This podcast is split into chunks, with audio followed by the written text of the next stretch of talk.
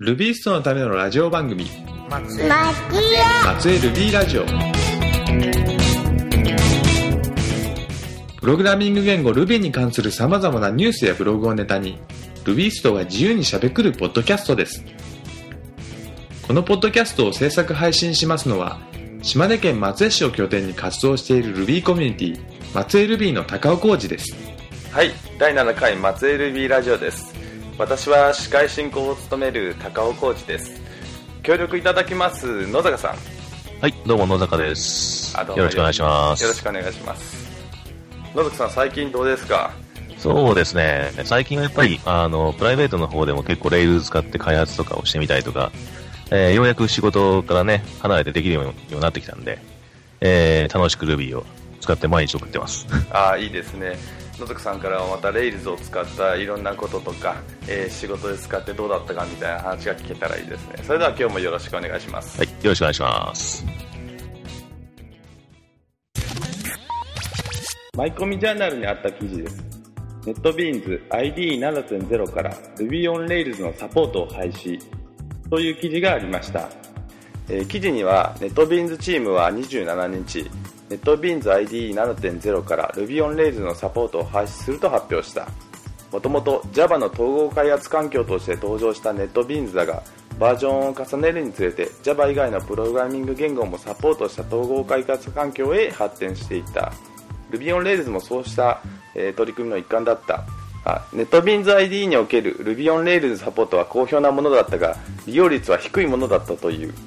えーネットビーンズ ID7.0 の目玉は JDK7 に対応することにあるが、とあって、で、えーあまり使われてない機能はあサポートを廃止するというわけだといいうやー、話残念ですね。ですよね。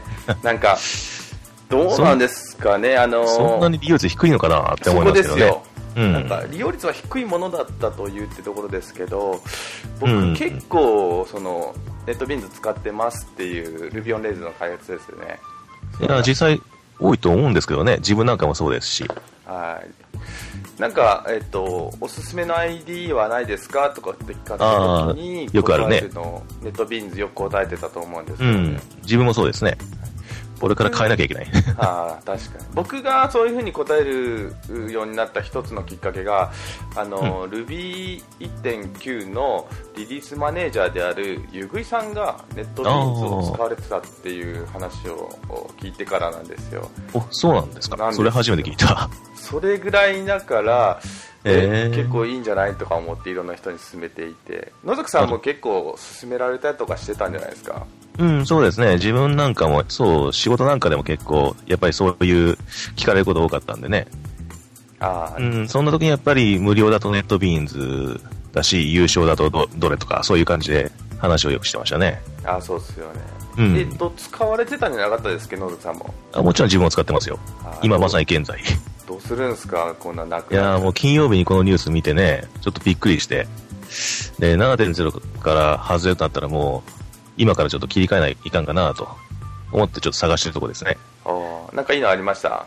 うん、やっぱ無償だと、あの、アプタナスタジオとか、あの、そうですね、エクリプスとかそういうネットビーンズのライバルとでもいいのかな。そっちの方向のやつが、やっぱりいいっていう評判なんですけど、あーえっとアプタナはまあ、エクリプスの方がさっきかな？あエクリプスはあのーまあ、言わずと知れた Java の、えー ID で IBM が開発をしていてオープンソースだし、ね。えー、と非常に、えー、と早い。GUI が速くてレスポンスがいいっていうのでこう流行っていってで、えー、とそのうち、えー、と Eclipse で Ruby を動かすみたいなのも結構いっぱいあってでその中の一つが、えー、とアプタナですかね。あの Eclipse をちょっと改良して、そうですね、プラ、エクリプスのプラグインとしても使えるし、独立したスタンダードのやつでもできるし、みたいなね。そういうやつですね。はい、有償だとどんなのがあるんですかね？うん、有償だとやっぱりあの、 CodeGear のさ、あ、今、 Embarcadero って名前変わったんでしたね。あの、3rdRail っていう、あの、やつがあって、まあ、それを、うん、買えれば一番いいんだろうけど、ちょっとさ、まだ、えーとね、この間見た時にやっぱ、 Rails の3に対応しなくて、あうん、ちょっとそこで二の足を踏んじゃったかなと。今だってか今から開発するんだったら Rails3 ですもんね。やっぱそうなるでしょうね。実際今自分もプライベートでも仕事でも Rails3 だし。うん。うん。3に対応してくれてないと、ちょっとやっぱ使いにくいかなというのがあってね。で結局、あの、ちょっとあんまり知られてないかもしれないけど、あの、RubyMine っていうソフトがあってですね。RubyMine ですか？そう、RubyMine。綴りは？えっ、と、あ、Ruby、その後に MINE。あ。あ、はいはいはい。そういうやつがあって、これがね、あの、体験版試してみて、かなりいいなと思って、3、レイズ3も対応してるし、へえ。日本語はどうでした？日本語は使いましたよ、問題なく。今のところ特に不満はないですね。えっと、しえっと、動くプラットフォーム動作プラットフォームは、ああ、これは基本的に Java なんで、Java ベースのものなんで、Windows でも Linux でも、おー Java ですか。も行くんじゃなかったかな。うん。ああ、すごいですね。なんか、ID、なんか聞く ID、ほとんどがなんか Java で作られてる気がしますね。うん、やっぱね、いろんなプラットフォームで動かそうと思ったらそうなるんでしょうね。ああ、すごいな。じゃあやっぱ勉強しようかな。どうだろうね。ただ、その、RubyMine ってやつが、まあ、結局、あの、なんだっけな。使っ、自分は使ったことないんだけど、えーとね、イデアだかアイディアだか、あの、読み方よくわかんないんだけど、IDEA っていう名前の、あの、これまた、それなりに知られた IDE らしいんだけど、うん。そういうのがあって、それを作ってる会社が、Rails に対応したその、やつとして作ったのが RubyMine とあいう位置づけらしいんですね。あ、うんもともとイデアっていうのがあって、それからってことですか？そうそうあそう。だから要は、もともとノウハウがあって、土台があって、その土台の上に、Rails の、あの、開発ツールができたみたいな感じなのかな。ーえー、なんかでも。聞いたことありますよ。えっと、ネットビーンズっていう ID なんですけど、とか言うどうどうしても同じようなことになるんだろうな。大丈夫なんですかね？そっちもちゃんとサポートしてくれるんですかね？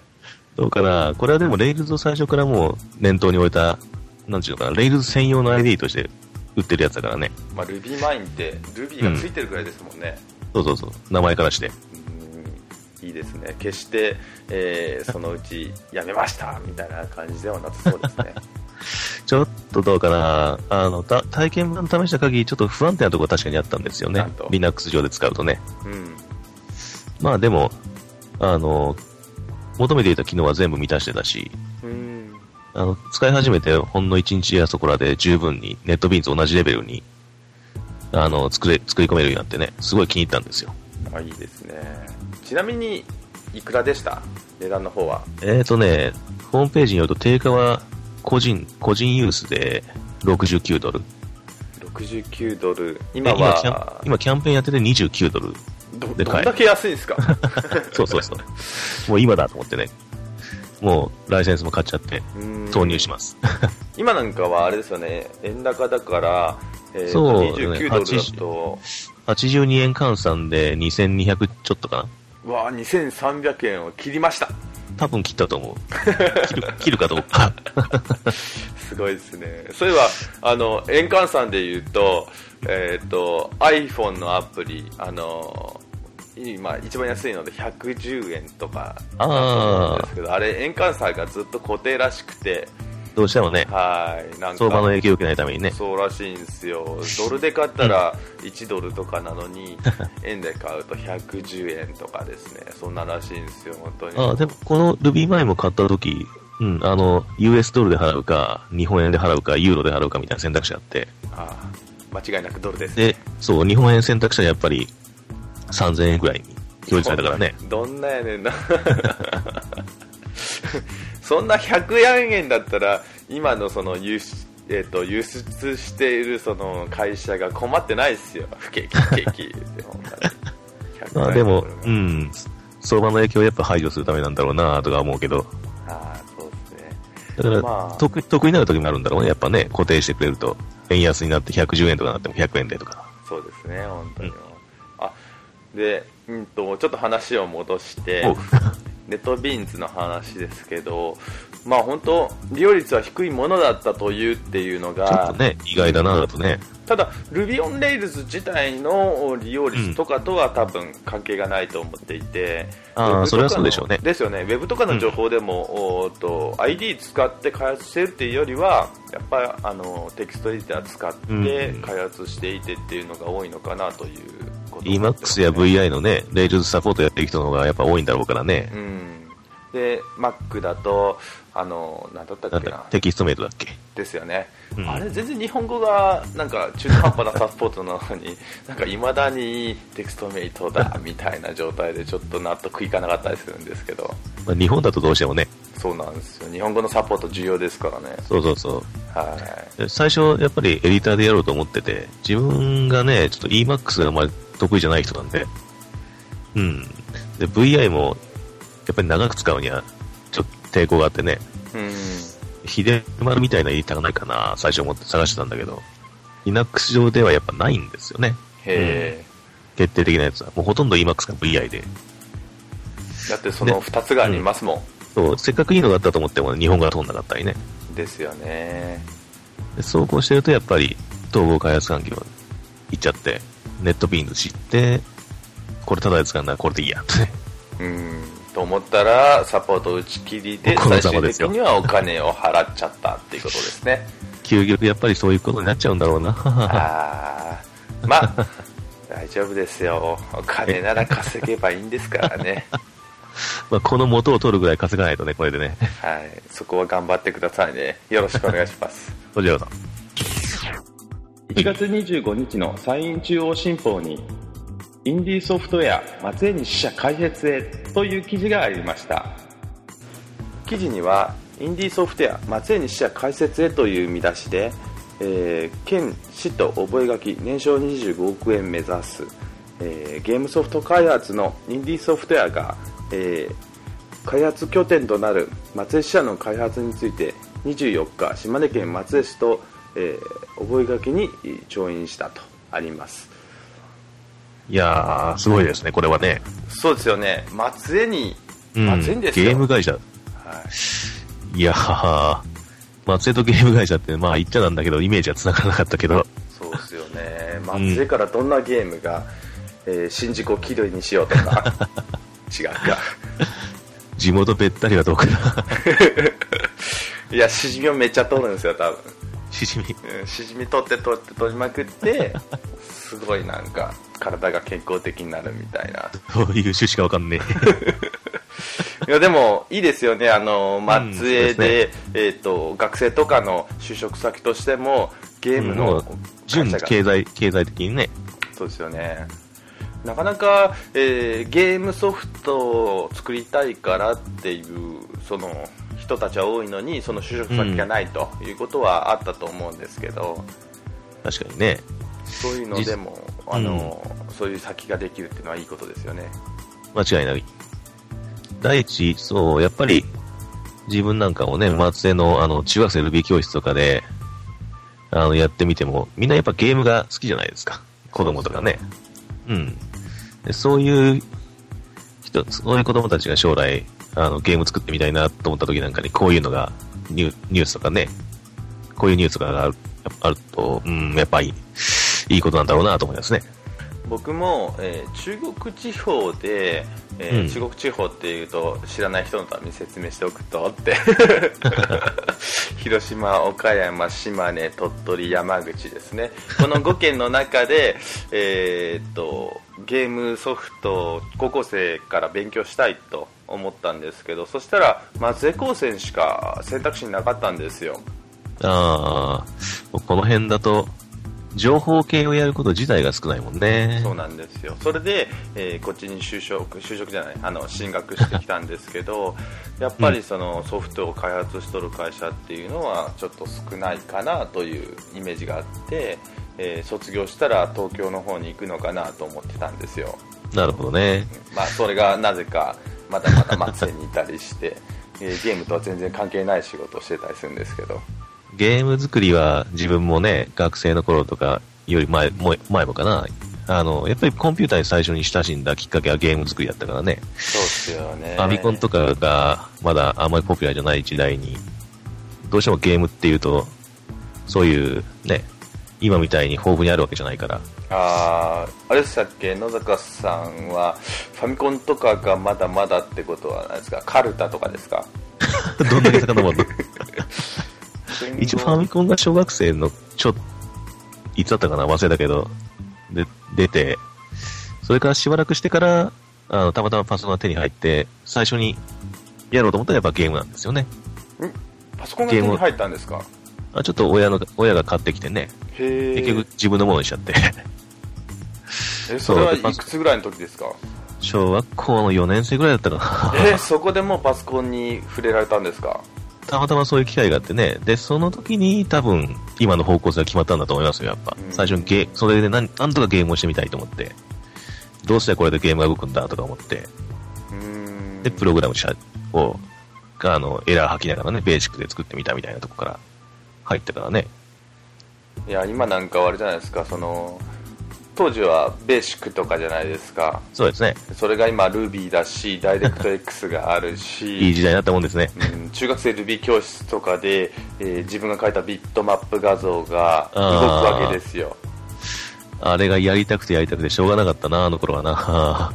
でそれで、えー中学生があゲーム面白いなゲーム作るのも面白いなそんな時に、えー就職先としてあそこがインディーソフトがあるっていうそういうことが起こるわけですよ。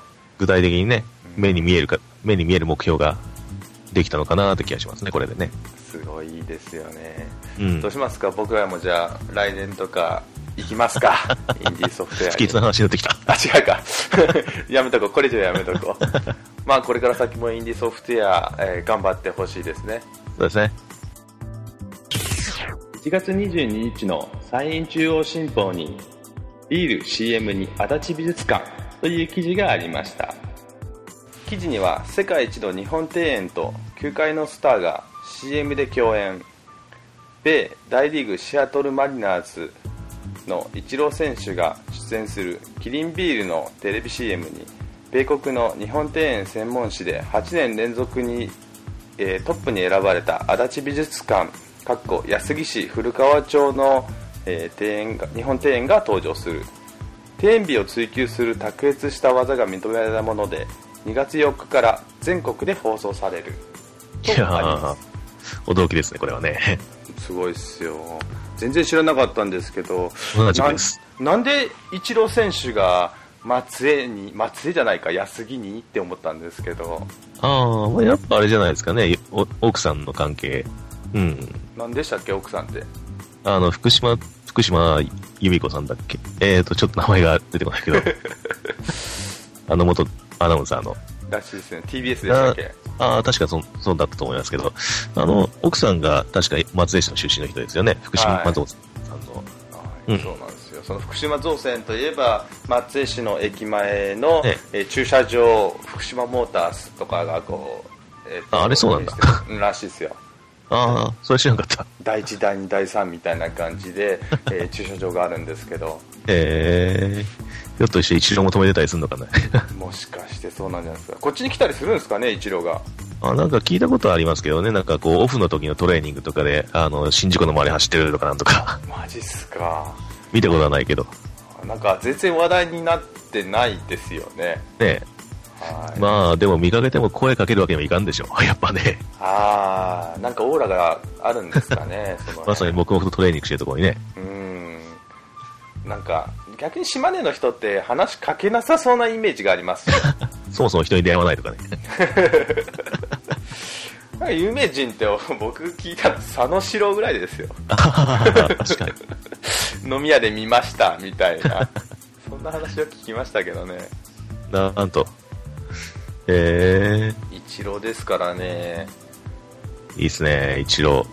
で、まあ、記事にある足立美術館っていうところなんですけど、ってことありますね、自分も。うん。ありますか？いいとこですよ。えっと、そんなに大きい場所じゃないですよね。うん、建物自体は、まあ普通の美術館ですね。うんうん。あの、横山大観とかのコレクションで有名だとかなんとか聞いて行ったことありますけど。なんか何でも鑑定団で出てきそうな感じですね。あ、そうそうそうそう。まあ相当な値段つくんだろうけどね。はいはいはい。うん。いや、美術の方はよくわかんないけど、でも確かに綺麗な庭でしたね。すごいことですよね。そうそうそう。なんか道路挟んで山があって、その山に人工滝が流れてて、ほう。その山の滝も含めて、なんか日本庭園の形式だみたいな説明を受けたような記憶がありますね。へえ。うん。いや、結構い、そういう話とか聞くから行ってみたいんですけど、あ見る価値はあると思いますよ、あれは。すごいと思ったもん、マジで決。して安くはないですよあ、ね。安くはない、安くはない。はい、僕、この、足立美術館の前にある、えー温泉に泊まったああ、ことが先の湯。はいはいはい。あそこすごいリーズナブルなんですよ。あ、それ安いですよね。うんなんかすごい昔っぽい感じで、あの女湯と男湯が、えっと、本当に繋がってて、なんかすごいですよ、この、水が出入りするところから全然女湯が見えそうな感じで、ドラマに出てくるようなやつだよね。はいそうなんですよ。なんかこう、桶とか投げれる感じのやつですよ。いやー、確かにね、だからあそこは先の湯の温泉もあるし、美術館もあるし、こんな庭園もあるしでね、そうですよね。いいところだと思いますけどね。はい、松江に、えー松江というか松江かな？松江にえー観光に来られた時にはあの行ってほしいところですね。まあ間違いなくお勧めできるところの一つですね。松江ルビーラジオでは島根県で活躍する人の紹介もしています。ルビーとの関連はあまりない人だったりしますが私が気になった方を中心に紹介しています。今回も前回の続きで阿弥陀さんへのインタビューをお送りします。それではメッセージ編をお聞きください。最後に、えー、阿弥陀さんに島根の人全国の人世界の人に対してメッセージをもらいたいと思います。まずは島根の人。島根の人といってもあの老若男女全員ってわけじゃなくて今日はどなたにどんな感じの人にメッセージをもらえますかね？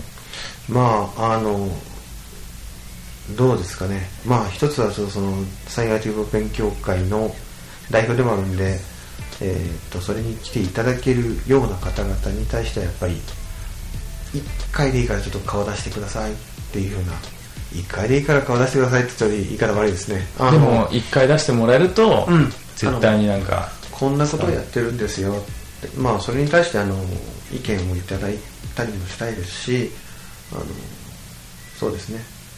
いろんな逆にアウトプットいただくのが本当一番嬉しいんですけど、いいですね、ええでそういったところから、まあ、あの何が起きるかわからない。あのどんな経験も損にはならないと思うのであのご都合合えばあの来ていただきたいなというふうに思いますね、じゃあ松江周辺で実際の、ええ。ー IT に関する業務をしている人経営とかじゃなくて、ね。業務をしている人に対して、一遍でいいから、うん。サイン IT プロに、えー顔を出してくださいってことですね。あのどういうのかな。そんなに私詳しいレベル技術持ってるわけじゃないんですって言われても別にそんな構わないのであの本当に優しい内容からいろんなことやってるのであの例えばその会社は別にそういう IT 系の会社じゃないんですって方でも全然構わないのでそれからあとはその学生さんですね。これからそういう業種やってみたいなとかあの趣味でプログラミングやってる方とか中にはこの間も17歳で家の中あの IPv6 のネットワークが駆けずり回ってるようなのを やってる子もいるんですけどあの学生さんとかやっぱり来てもらいたいしあの趣味のレベルでもあの業務のレベルでもいいですしそういったなんか興味があるんなら来てもらったら損はないと思いますよ。うん。あの、難しい話もだんだん組み出していれば、だんだんだんだん理解もできるようになっていきますから、やっぱりわ全てが分かる話っていうのはそこから成長ないと思うので、あの、一回来てもらって、あの様子見てもらえたらなというふうに思います。うん、はい。まあ、もし難しかったとしてもセミナーじゃなくて勉強会なので、うん。気軽に話してもらったらね。全然いいですしね。逆に難しくてわからないって言ってもらった方がいいと思うんですよね。その講師の方もあの分かりやすく伝えようと思ってらっしゃるのでその中であの分からなかったらこの辺分からなかったですって言ってもらえばいいと思いますしこうみんなの前で質問するの恥ずかしかったら合間休憩時間だとかあのそういった時に言ってもらっても全然皆さん心よくあのお話ししていただけるのであの本当に気楽に取り組んでもらっていいと思いますよ、ええ仕事じゃないので。はい。続いて全国の人に何かメッセージをもらえますかね？そうですね。あのーまあ、まあ島根に対して全国で島根ってやっぱり全国のレベル中から見ればちっちゃい県であってあのー比較的島根ってどこにあるのみたいな。のもよく話があるんですけどありがちですね。あのーそうですね、まあ、勉強会っていう意味じゃなくてそれからあの IT 系とかそういったのではないにしてもその結構いい場所だと思うんです。あの本当に来てみてもらいたいなと思ってて。で昨日たまたまなんですけどあの大学時代のいわゆる連れってやつが泊まって帰ったんで大阪から来て泊まって帰ったんですけどあの彼も結構島根いろいろ言ってて、えーその中で話してたのであそこは行って行ってみたらみんな人生観とか変わるよっていうのがその沖ノ島。へで沖ノ島もあのどう、えーと西の方ですね。あの西之島とかえっ、とそれから千宮島とかそっちの方行ってみてあのこういうところが日本にあるっていうのを感じてもらったら絶対に何か感覚変わるよって話はしてた。へえあのそれは多分島根の人でも行ったことない人いっぱいいると思うんですけど。あごめんなさい僕まだ行ってないええ。です、あのあえてどうが何がどうだっていうのは僕言わないですけど行ってみられたらいいと思いますよ。うーん。あの身の回りとかちょっと想像と違うものが必ずあると思うーうん。ん。で、だからまあそういったものがいっぱいあったりあの、まあ、代表される出雲大社みたいなところもあるのでそのこの地をやっぱり来てもらって見てもらったらなっていうのは思いますね、ええ。観光的な意味も含めてですけど。うーん。一度来てみてもらいたいなと。まあ来てみてもらいたいばっかり続いちゃってるんですけど。あの考え方としてはちょっと違うんですけど。そうですね、島根を知ってもらうっていう意味でちょはいっと来てほしいですよね、うん。じゃあ最後に、はい世界の人へ、はい。これがまた難しいなんですよ。難しいですね。いきなり振られて何喋ろうかって感じですけどね。世界の人でうん。このポッドキャストを聞いている日本人の人にメッセージをお願いしますという、そういうテーマですね。そうですね。まああのどうだろうな。まずやっぱりその主には日本の方が聞いてるんでその日本の文化的なところはやっぱり閉ざされてるところも結構あるのでやっぱりよその文化あのを教えてもらいたいなっていうのはありますよね。その流行り廃りもそうですし割と今僕らもそうですけどそのポッドキャストにしろツイッターだとかいろんなものって日本の文化じゃないですよね。確かにそうですね。でよそからいろいろそういったものがやってきててであの日本人は発想がどうだとかこうだとかって話ありますよね。うん。海外のあのから起きたいろんなサービスだとかっていうのは成長していくんだけど日本人にはなんでそういうことができないの発想がないのみたいなことは言われるんですけどあのやっぱりそういったものはあの身についていくものであって決して考えて考えて思いつくものではないと思う。んででまあ海外のものが全ていいものかどうかっていうのは分かんないんですけどあのそこらその自分らの立場でいろんなことを感じたこととか思ったこといろいろ教えてもらったら特にこのポッドキャストなんかはそうですよね。そうですね。ええ。コメントとかもらって、えで、えーやり取りができるので、うん。ぜひともなんか情報をもらえると嬉しいですね。そうですよね。